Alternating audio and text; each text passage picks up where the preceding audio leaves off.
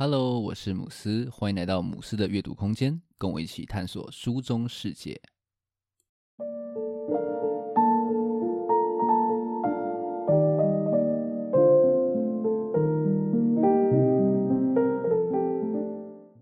今天这期节目比较特别哦，想要一次跟大家介绍两本书，那就是标题讲的“你是一块粘土”还有“梵日”。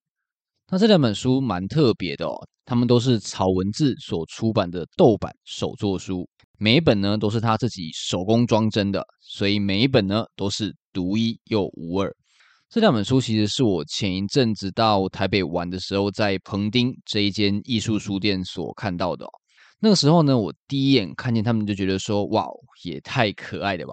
这两本书呢，真的超级迷你的哦。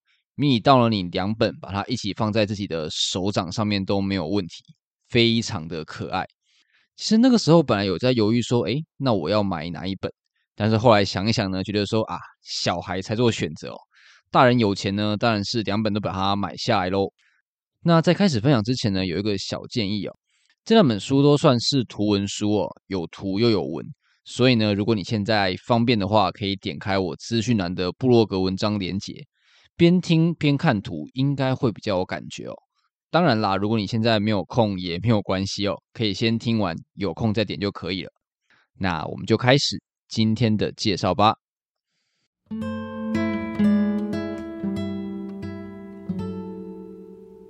那首先来介绍《你是一块粘土》这一本书，它的封面呢，直接挖了一个洞，然后呢，填了一块粘土，非常的吸睛。然后呢，就像我前面所说的。这块土呢，每本书都长得不一样。我自己觉得啊，这块土给我感觉是非常的柔和，而且它的触感非常好哦。你摸着摸着呢，心感觉就会安定下来。这本书的切入点我觉得非常有趣哦。它的书本介绍是这样子写：我们都是黏土，会一直长大，一直变化。即使长成了不是自己预期的模样，也要继续前进，用力伸展。长成自己想要的样子。这本书呢，草文志就是把黏土把它比作人，然后呢，把容器比作是环境。那每一个人当然都有差异嘛，然后呢，每一个人所处的环境也都是不一样的。所以这本书的第一页呢，就说各种颜色的黏土在各种形状的容器里面，然后呢，他就画了非常多很可爱的小黏土，还有可爱的容器。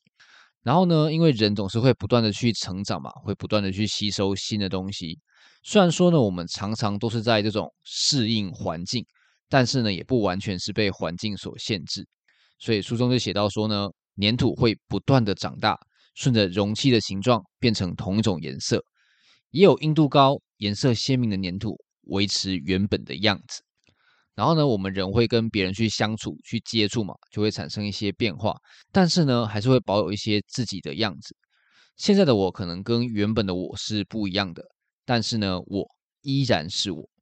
所以呢，这本书就有写到说，拿点别人的颜色缀在身上，流动的颜色也很适合。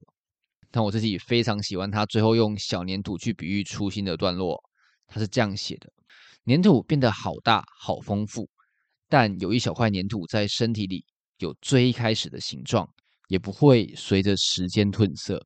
然后呢，这本书最后就写到说：别停下脚步，期待变化，因为你是一块粘土。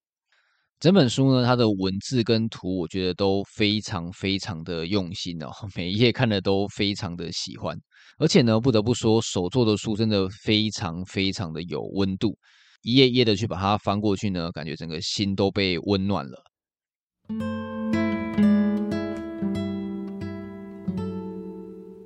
那接下来来介绍《梵日》这本书。这本书呢，它的封面一样镶了一块黏土，只是呢，它比较小一点。仔细一看呢，原来说啊，它是直接拿这块小黄色点点来当做梵日当中的日，非常的有巧思哦。那如果说你是一块黏土，是借用黏土来比喻人生的话呢，梵日则是用茧这样子的一个意象来描述被忧郁所困住的一个状态。在书本介绍当中呢，草文字是这样子说的：描述在抗忧郁药物的作用下，如何度过如茧附身的每一天。当药效褪去，长日也将尽，一切似乎漫无止境，仍得努力拾回自我，回归梵日。希望读完时能带给你一些勇气。老实说啦，相比就是你是一块粘土是比较呃正向的哦，反而在一开始读的时候呢，我觉得是还蛮沉重的。像是他第一页呢就写说，每到早上一睁开眼睛就被厚厚的茧包着。那因为就是我前一阵子就是妈妈离开了嘛，所以书中有描述到的一些状态呢，跟我其实是还蛮相像的哦。像是他有一页就是把茧把它切成一半，像是浴缸一样，然后呢里面就有一个人就是坐在里面哭哦，就觉得跟我之前还蛮像的。但是呢，也正因为说，嗯，里面的内容还蛮符合我那个时候的一些就是心境吧，所以呢，读着读着反而觉得，哎，好像有一种疗愈的感觉。那像是有一页就写到说呢，追逐阳光，逐散茧里的黑暗，读起来非常有力量哦。那我自己非常喜欢有一页它的设计哦，它是一个渐层的设计，从这种昏暗的黑色，慢慢的呢转到明亮的黄色。然后它的文字是这样写的：到晚上，茧变得比较薄了，我变得比较像自己一点。然后呢，在下一页就写到说，趁能够自由移动的时候，谢谢身边陪伴我的人。想想啊，其实我还算是幸运啊，就是身边有非常多别人的关怀，就是呃陪我走过前一阵子比较低潮的时候。那我很喜欢就是这本书最后的这段话：一切似乎漫无止境。而灵魂仍努力要爬出深渊，拾回自我，回归凡日。It's just another day，如同昼夜更迭，不会太难。有我在这里陪你，相信呢、啊，就像书中所说的，茧它会越来越薄的吧。